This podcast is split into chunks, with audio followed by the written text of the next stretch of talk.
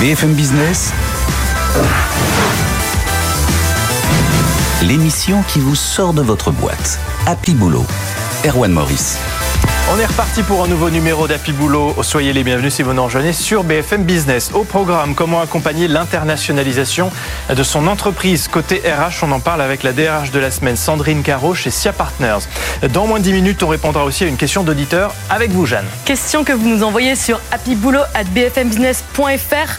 On appelle aujourd'hui l'avocat Mathieu Valence qui va nous parler de la saisie des prud'hommes en cas de rupture conventionnelle. Dans notre focus, on s'intéressera au management de transition et puis la carte blanche est donnée aujourd'hui à la TikTokeuse Adeline qui nous présente la RH qui recadre un manager toxique. C'est parti, on vous sort de votre boîte.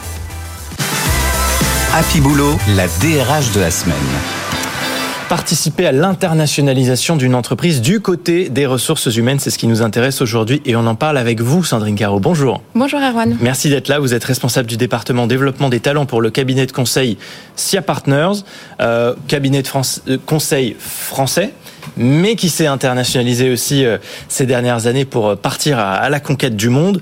Euh, l'un des gros développements à l'étranger que vous avez fait, ce sont les États-Unis. Alors particulièrement en 2019 avec l'acquisition d'un cabinet new-yorkais qui a fait doubler les effectifs de SIA Partners.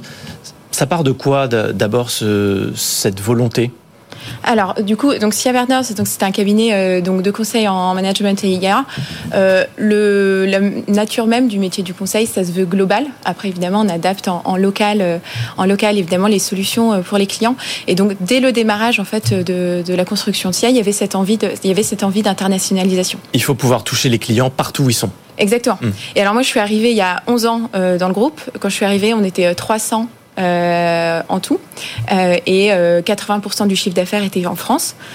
Aujourd'hui, on est 3000 et uniquement 45% du chiffre d'affaires est réalisé en France, donc il y a vraiment une explosion de la partie internationale. Bon, on va parler bien sûr de tout ce que l'internationalisation peut apporter pour les collaborateurs, mais commençons peut-être pour s'en débarrasser d'abord avec les difficultés ça va être quoi typiquement euh, acquisition de ce cabinet à New York pour faire doubler les effectifs de SIA Partners en 2019 J'imagine qu'il y a quand même de la complexité juridique.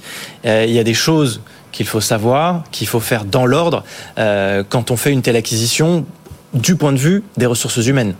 Alors, bah oui, surtout qu'en plus, dans notre euh, métier, on a un métier où le, notre matière première, c'est le capital mmh. humain. Donc, évidemment, c'est hyper important de pérenniser aussi les équipes qu'on va racheter, de faire en sorte qu'elles puissent euh, travailler ensemble. Mmh. Alors là, dans l'exemple que vous citez, il n'y avait pas de sujet de diversité culturelle, puisque c'était des Américains qui rachetaient des, des Américains. Donc, oui.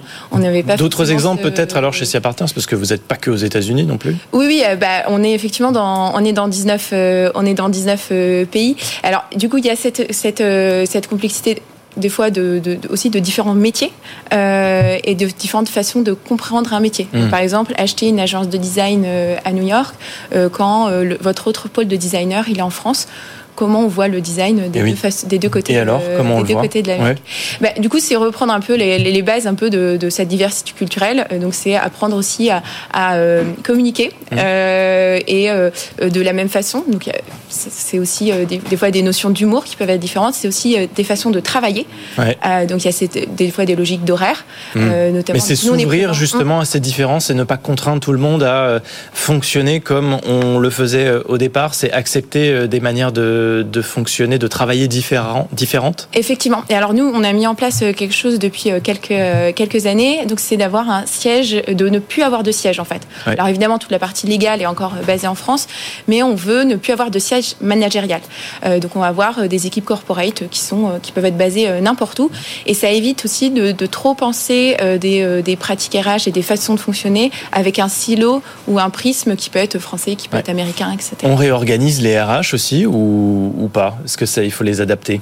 Alors nous, notre façon de fonctionner, c'est d'avoir euh, des RH dans, dans, chacun des, dans chacun des pays dans lesquels on opère, parce qu'il y a quand même une, une, un besoin aussi d'avoir une compréhension, et aussi il y a des politiques et, des, euh, et des, un droit social qui n'est évidemment pas le même. En revanche, on a mis en place un département donc euh, développement des talents euh, au niveau du groupe pour vraiment piloter et accompagner et avoir la même offre de services et essayer d'avoir la même offre expérience employée pour l'ensemble des collaborateurs. Bon, les opportunités, on y vient pour faire évoluer les salariés C'est l'occasion aussi, quand on grandit, quand on s'internationalise, euh, de faire monter ses collaborateurs en, en compétences, de proposer des nouveaux postes, des nouvelles opportunités, de la mobilité. Exactement. Alors moi, je reviens de mobilité. J'étais euh, pendant un an à New York où j'avais, j'occupais à peu près le même poste. Mais en tout, en moyenne, nous, on a 100 euh, mobilités, 100 euh, mobilités par an. Alors c'est aussi pour faire circuler les expertises. C'est aussi. Ça, c'est une vraie mission RH pour le coup. Ça, c'est effectivement, c'est une vraie mission RH. Et ça, ça rejoint aussi ce, sujet de, de compréhension culturelle dont, dont on mm. parlait. Ça va vraiment faciliter évidemment ces, ces, ces, échanges. Votre travail aussi côté ressources humaines, ça va être de former aux compétences administratives, légales commercial à chaque fois qu'on fait une nouvelle acquisition, à chaque fois qu'on encourage la mobilité des salariés oui, des associés oui, oui, tout à fait. Et euh, du coup, il y a aussi une professionnalisation de, ces fonctions qui va aussi avec l'hypercroissance de, de l'entreprise, hum. euh, puisqu'évidemment, ça, ça, met plein de contraintes. On parlait de la culture d'entreprise. Euh, évidemment, on ne peut pas tout normer, normaliser. Néanmoins, la culture d'entreprise, c'est important. La culture aussi de, de chaque région où on est présent, euh, de chaque, euh, de chaque pays, de chaque État. Euh, il faut aussi respecter une partie de singularité. Oui, tout à fait. et c'est là où il y a un vrai rôle en fait de toute l'équipe des directions dans le fait d'incarner ces valeurs et de, de fait d'expliquer aussi qu'est-ce qu'on peut attendre des collaborateurs, qu'est-ce qu'ils peuvent attendre de nous et comment le tout peut fonctionner ensemble. Et gérer les expats aussi, ça, ça va être un, un enjeu pour ceux qui, qui choisissent de, euh, qui ont l'opportunité de, de, partir. Oui, euh, bah, c'est vrai qu'on a deux types de mobilité. On a des personnes qui vont nous demander à, partir parce qu'ils ont envie de partir, parce que pour des raisons euh, familiales. Et après, il y a des gens avec qui on, il y a des personnes à qui on va proposer.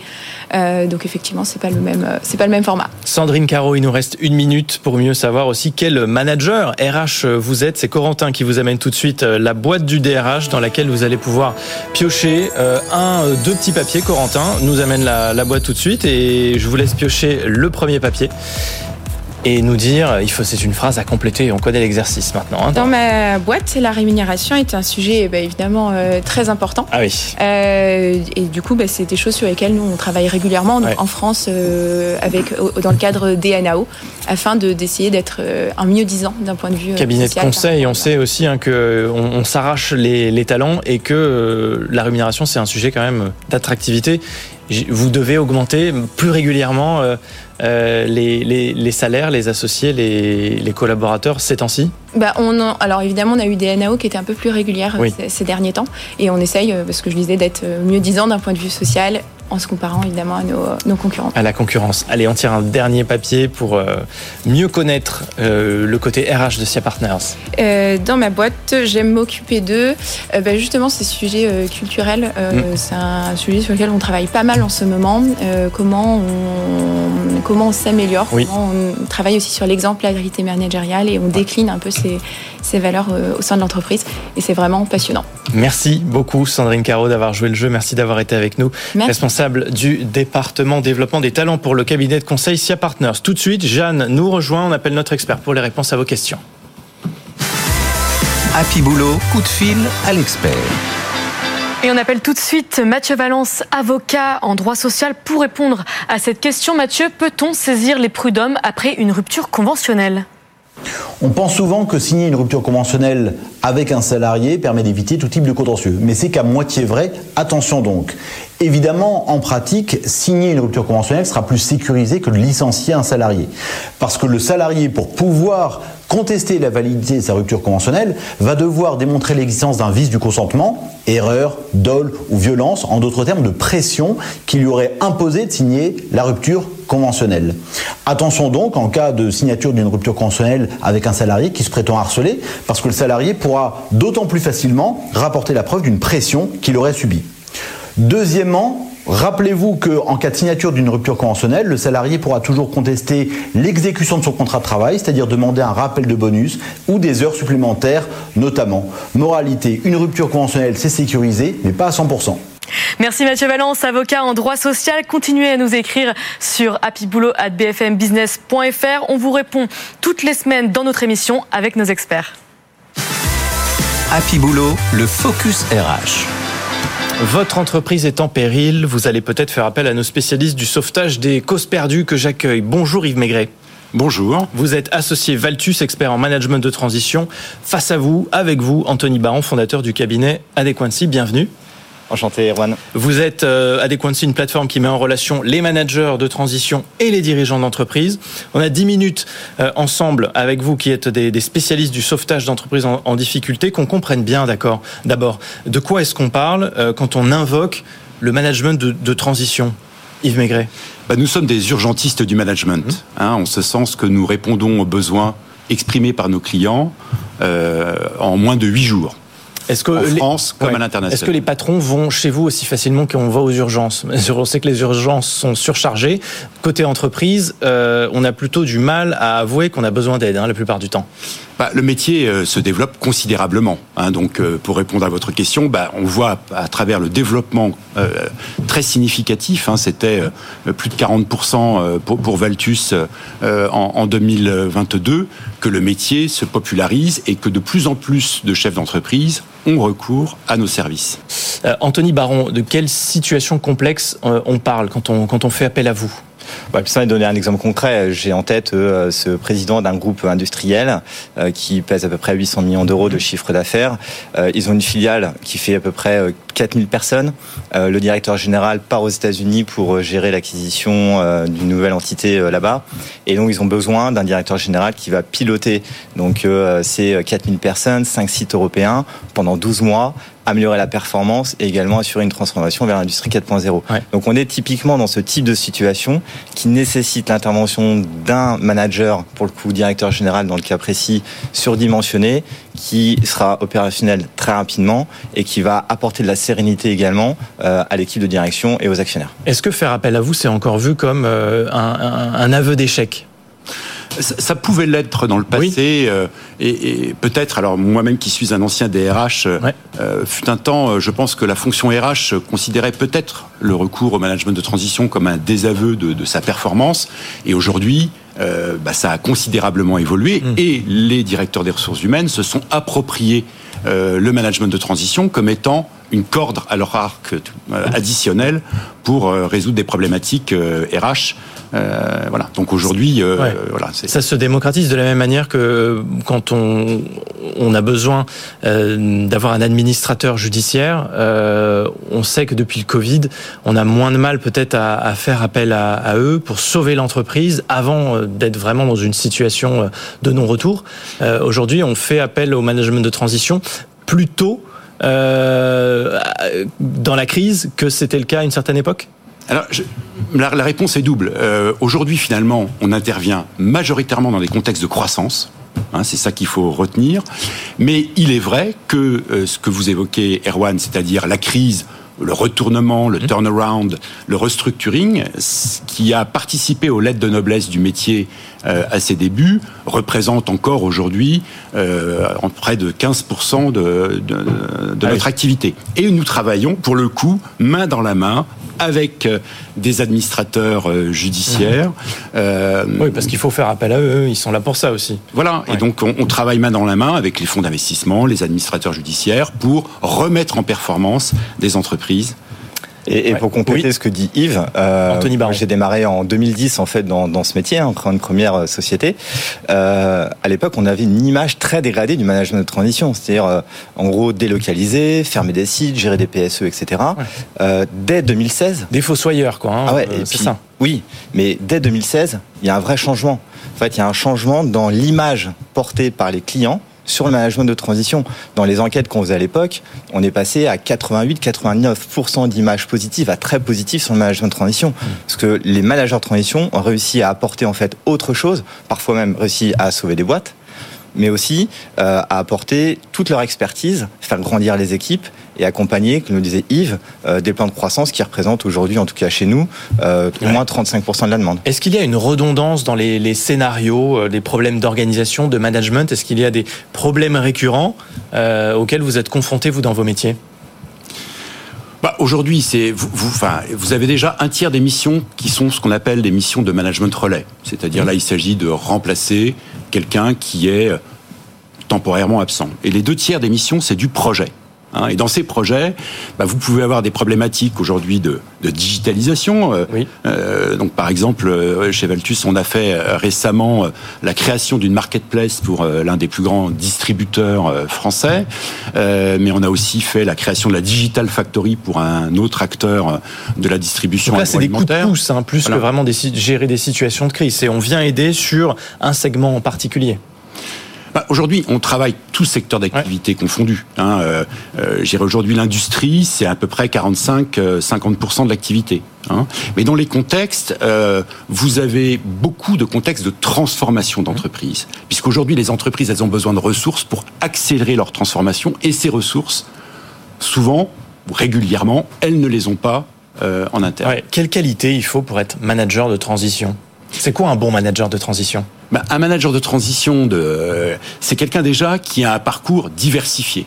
Hein, qui, qui, qui a une expérience, qui a déjà mis euh, le pied dans moyenne une. D'âge, Moyenne d'âge, et ce qui est une très belle chose, je pense, pour, euh, euh, pour euh, l'emploi, moyenne d'âge, 54 ans. Donc on est déjà sur des managers roués, expérimentés, aguerris, qui ont un background très diversifié. Euh, il faut avoir l'adrénaline du challenge, mm. hein, puisque euh, ce sont, même si on l'a évoqué, majoritairement des contextes de croissance, mais ce sont rarement des longs fleuves tranquilles. Donc mm. il faut aimer euh, être sur le pont, voilà, mobiliser les équipes, prendre des embruns. il faut aussi avoir, je dirais, le goût de la transmission et de faire grandir ses équipes. Il faut aussi être mobile géographiquement, hein, puisque euh, en, l'espèce chez Valtus, 60% des missions sont en province. Donc il faut accepter l'augure du célibat géographique la semaine. Euh, voilà. Donc il faut euh, une bonne. Il faut faire des sacrifices. Une bonne agilité. Anthony Baron, on fait appel à vous partout dans les grands groupes, dans les ETI, les PME. Tout le monde a besoin de managers de transition à un moment donné. Où il y a des entreprises qui vont plus spécifiquement euh, faire appel à, ce type de métier On travaille avec tout type de société en termes de taille et euh, également de secteur d'activité. Les grands groupes représentent à peu près 30% euh, de, nos clients aujourd'hui. les ETI vont représenter à peu près 40% et on va avoir 20% de PME ou de start-up qui ont levé des fonds et qui ont la nécessité de se structurer. Hum, les faillites d'entreprise, je disais, elles ont aussi largement augmenté depuis la, période Covid. On a eu une accalmie où, bah, forcément, elles étaient sous perfusion. Il y a des entreprises hum. presque mortes vivantes, hein, euh, hum. zombies, euh, comme on disait, parce qu'elles étaient euh, maintenues en vie grâce aux aides de l'État. Finalement, on se rend compte que beaucoup mettent la clé sous la porte. La situation, elle est tendue spécifiquement pour vous en ce moment ou, ou pas? Parce que avec toutes ces entreprises en difficulté, on se dit, c'est là aussi que le management de transition a un rôle à jouer en ce moment. Alors, comme vous l'évoquiez, il y a eu une période d'accalmie euh, sur les faillites d'entreprises euh, grâce aux mesures de soutien à l'économie mmh. et le quoi qu'il en coûte. Bon, aujourd'hui, effectivement, les entreprises sont confrontées à devoir rembourser euh, le PGE. Bon, euh, maintenant, sur la typologie d'entreprises qui se retrouvent en difficulté et dans le nombre de faillites qui augmente, il y a aussi beaucoup de TPE. Hein, qui pour le coup ne, ne, sont pas dans notre cœur de cible et ne s'offrent pas nos services. Voilà, pour autant, effectivement, l'activité restructuring reprend des couleurs. Bon, on voit vous dans les chiffres, en tout cas que vous nous communiquez chez Valtus, une hausse historique de votre chiffre d'affaires sur 2022, l'année dernière, mmh. plus 47% à 110 millions d'euros. C'est-à-dire qu'il y a quand même un besoin, il y a un, il y a un business. Ah bah le, métier, oui. Euh, moi j'ai rejoint Valtus en 2014. À l'époque, on faisait 17 millions d'euros. Donc vous voyez, 17 millions d'euros euh, à, à, 110. Et puis on s'est considérablement internationalisé puisque aujourd'hui euh, nous accompagnons nos clients partout dans le monde et nous sommes présents en propre dans six pays et dans notre avec le réseau dans 12. Voilà. Donc on est capable de répondre aux besoins des clients que ce soit aux États-Unis, que ce soit en Asie. Euh. Anthony Baron, même constat chez Adéquancy. Euh, la, la, demande, elle est assez forte en ce moment. Euh, on fait beaucoup appel à vous. Elle est très forte. En fait, la particularité d'Adéquancy en plus de ça, c'est que nous avons développé un modèle digital. Donc, on crée en fait une plateforme qui regroupe aujourd'hui 10 000 managers de transition. Euh, ce sont 5000 euh, visiteurs par mois qui viennent sur le site d'Adéquancy. L'année dernière, on observe 6000 recherches sur notre moteur de recherche sur un marché qui fait 5000 missions par an. Ah Cette année, on fait x3. C'est-à-dire que ce sont 20 000 recherches globalement sur l'année 2023. Parce que ça se démocratise Parce que, ça se démocratise. Et encore une fois, les clients, euh, quand ils ont un départ ou une situation d'urgence à gérer d'un point de vue managérial, ils ont la nécessité en fait de savoir qui a la capacité de pouvoir intervenir. Et c'est ce que propose en fait aujourd'hui Adéquancy dans son modèle de, de plateforme, mmh. puisque l'accessibilité est totale, directe, en, en, toute transparence. Les clients ont la possibilité de voir euh, à travers une recherche euh, l'expérience du profil, où il habite, son tarif euh, et également sa disponibilité. Et on simplifie tout ça aussi, c'est aussi ce que, ce que, ce que recherchent euh, les, les, patrons, les managers en ce moment euh, de la facilité. recherche, c'est-à-dire qu'en fait, euh, sur le marché, on voit aujourd'hui, il y a un marché intermédiaire qui représente à peu près une mission sur deux. Le reste, c'est encore du, du, du, direct. Et donc globalement, le, le, côté plateforme amène en fait une simplification dans l'approche pour, pour les clients. Le numérique, c'est aussi très utile dans ce domaine. Merci beaucoup d'avoir été avec nous. Merci pour toutes ces explications explications. Anthony Baron, fondateur du cabinet Adéquancy, Yves Maigret, associé euh, Valtus. Merci d'avoir été dans Happy Boulot. C'est l'heure de la carte blanche. Happy Boulot, carte blanche. Et aujourd'hui, grâce à Adeline, on fait la connaissance de la RH qui recadre le manager toxique. Brian, vous connaissez le management toxique? Oui, c'est quand on crée du mal-être dans ses équipes. Alors qu'ici, on veut créer du. du chiffre d'affaires, oui. On me raconte que vous criez sur vos collaborateurs, Brian c'est grave. Parce que je vous rappelle qu'au-delà de 65 décibels, on risque une amende pour nuisance sonore et on n'a plus de budget. Vous avez balancé une orange à la tête de la stagiaire. Non, on s'en fout de qui a balancé. On joue pas avec la nourriture, Brian. Et vos collaborateurs pleurent tous les jours. Mais vous rendez-vous compte? Ça crée de l'humidité Ça fait gondoler les rames de papier Mais vous appelez vos équipes quand ils sont en vacances. Mais enfin, mais on fait pas ça Pas avec son téléphone d'entreprise C'est surtaxé les appels internationaux Vous avez installé un micro dans le bureau d'Erwan? Comment je le sais? Vous l'avez passé en note de frais? Alors qu'il existe des méthodes gratuites. Happy Boulot, le labo RH. En 4 minutes aujourd'hui avec vous, Boris Jotro, bienvenue. Bonjour Erwan. Vous êtes directeur général de Mai. Vous regroupez tous les avantages salariaux dans une seule et même cagnotte. Il faut nous expliquer ça. Oui.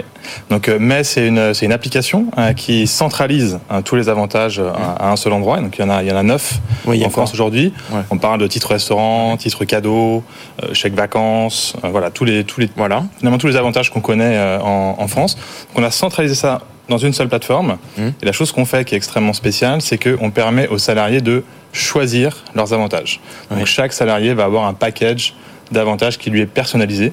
Euh, et donc, on va pouvoir choisir d'avoir un peu plus de titres restaurant ou un peu plus d'allocation télétravail ou un, un peu plus d'allocation vacances, par exemple. C'est quoi cette plateforme? C'est un site? C'est une appli? Comment ça se mat matérialise? C'est principalement une application euh, qui permet euh, donc, de, donc du coup d'avoir tous ces avantages-là. Donc, on donc, télécharge sur son, sur son, téléphone, sur son smartphone, ouais. exactement.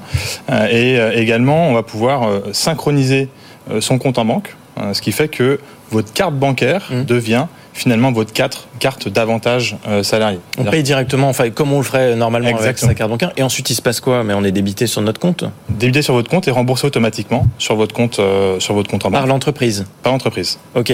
Donc facile pour le salarié, facile aussi pour l'employeur?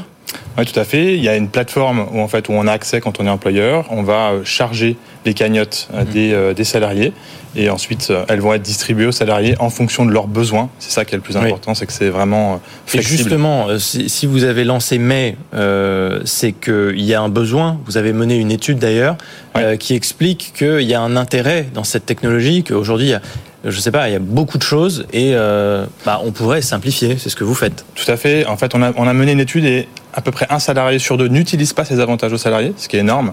C'est-à-dire ils peuvent en bénéficier, ils mais peuvent en bénéficier, mais ils n'utilisent pas parce ah qu'ils oui. n'en ont pas besoin, parce que soit ils ont beaucoup de télétravail mmh. et donc du coup ils ont moins besoin de certains avantages. Ou des fois, je sais pas, moi je pense aux chèques euh, vacances euh, en papier. Jusqu'à il y, a, il y a peu de temps, si on voulait prendre un billet de train, il fallait aller avec son faire la queue euh, à la gare et on n'a pas forcément envie des fois de perdre deux ans, euh, deux, deux, heures, surtout quand euh, on, on, prend un train un petit peu au dernier moment. Enfin, typiquement, ce genre de choses, ça peut être un frein, alors que quand on, on numérise, c'est plus facile. Tout à fait, tout ouais. à fait. Et du coup, 8 salariés sur 10 voudraient des avantages qui soient plus diversifiés. Euh, donc ça, ça permet justement d'avoir, quand on a tous les avantages, bah, d'avoir un package beaucoup plus diversifié et surtout beaucoup plus simple. Et c'est là euh, également où on intervient, c'est-à-dire que une fois qu'on va aller payer justement son billet de train, son billet d'avion, on va au restaurant et tout ça est, est, géré directement de manière automatique. Et le salarié, il doit avancer les frais ou pas, puisque c'est pris sur sa sur son compte? Oui, il peut avancer les frais. Il avance euh, les frais et ensuite c'est l'entreprise qui, qui, rembourse, va rembourser. Euh, c'est une espèce de super app euh, pour, pour entreprise en fait. Exactement. Vous travaillez avec les CSE on travaille également avec les CSE, ouais. on travaille avec les DRH et avec, euh, avec les CSE. Hum. Combien ça coûte? Combien de clients aujourd'hui? Aujourd'hui, on a plus de 200 clients. On, vient signer des clients comme Renault ou Decathlon. Hmm. Mais c'est un très gros marché. C'est un très gros marché, c'est plusieurs milliards d'euros qui. Et là, on en est au tout début pour l'instant. Ça fait deux ans. On commence à dématérialiser bah, individuellement les tickets resto, les chèques vacances, etc. Mais pour l'instant, on n'a pas encore forcément pensé dans les entreprises à tout regrouper. Ah, tout à fait. En fait, aujourd'hui, on a dématérialisé vraiment avantage par avantage, donc du chèque par un restaurant à la carte restaurant.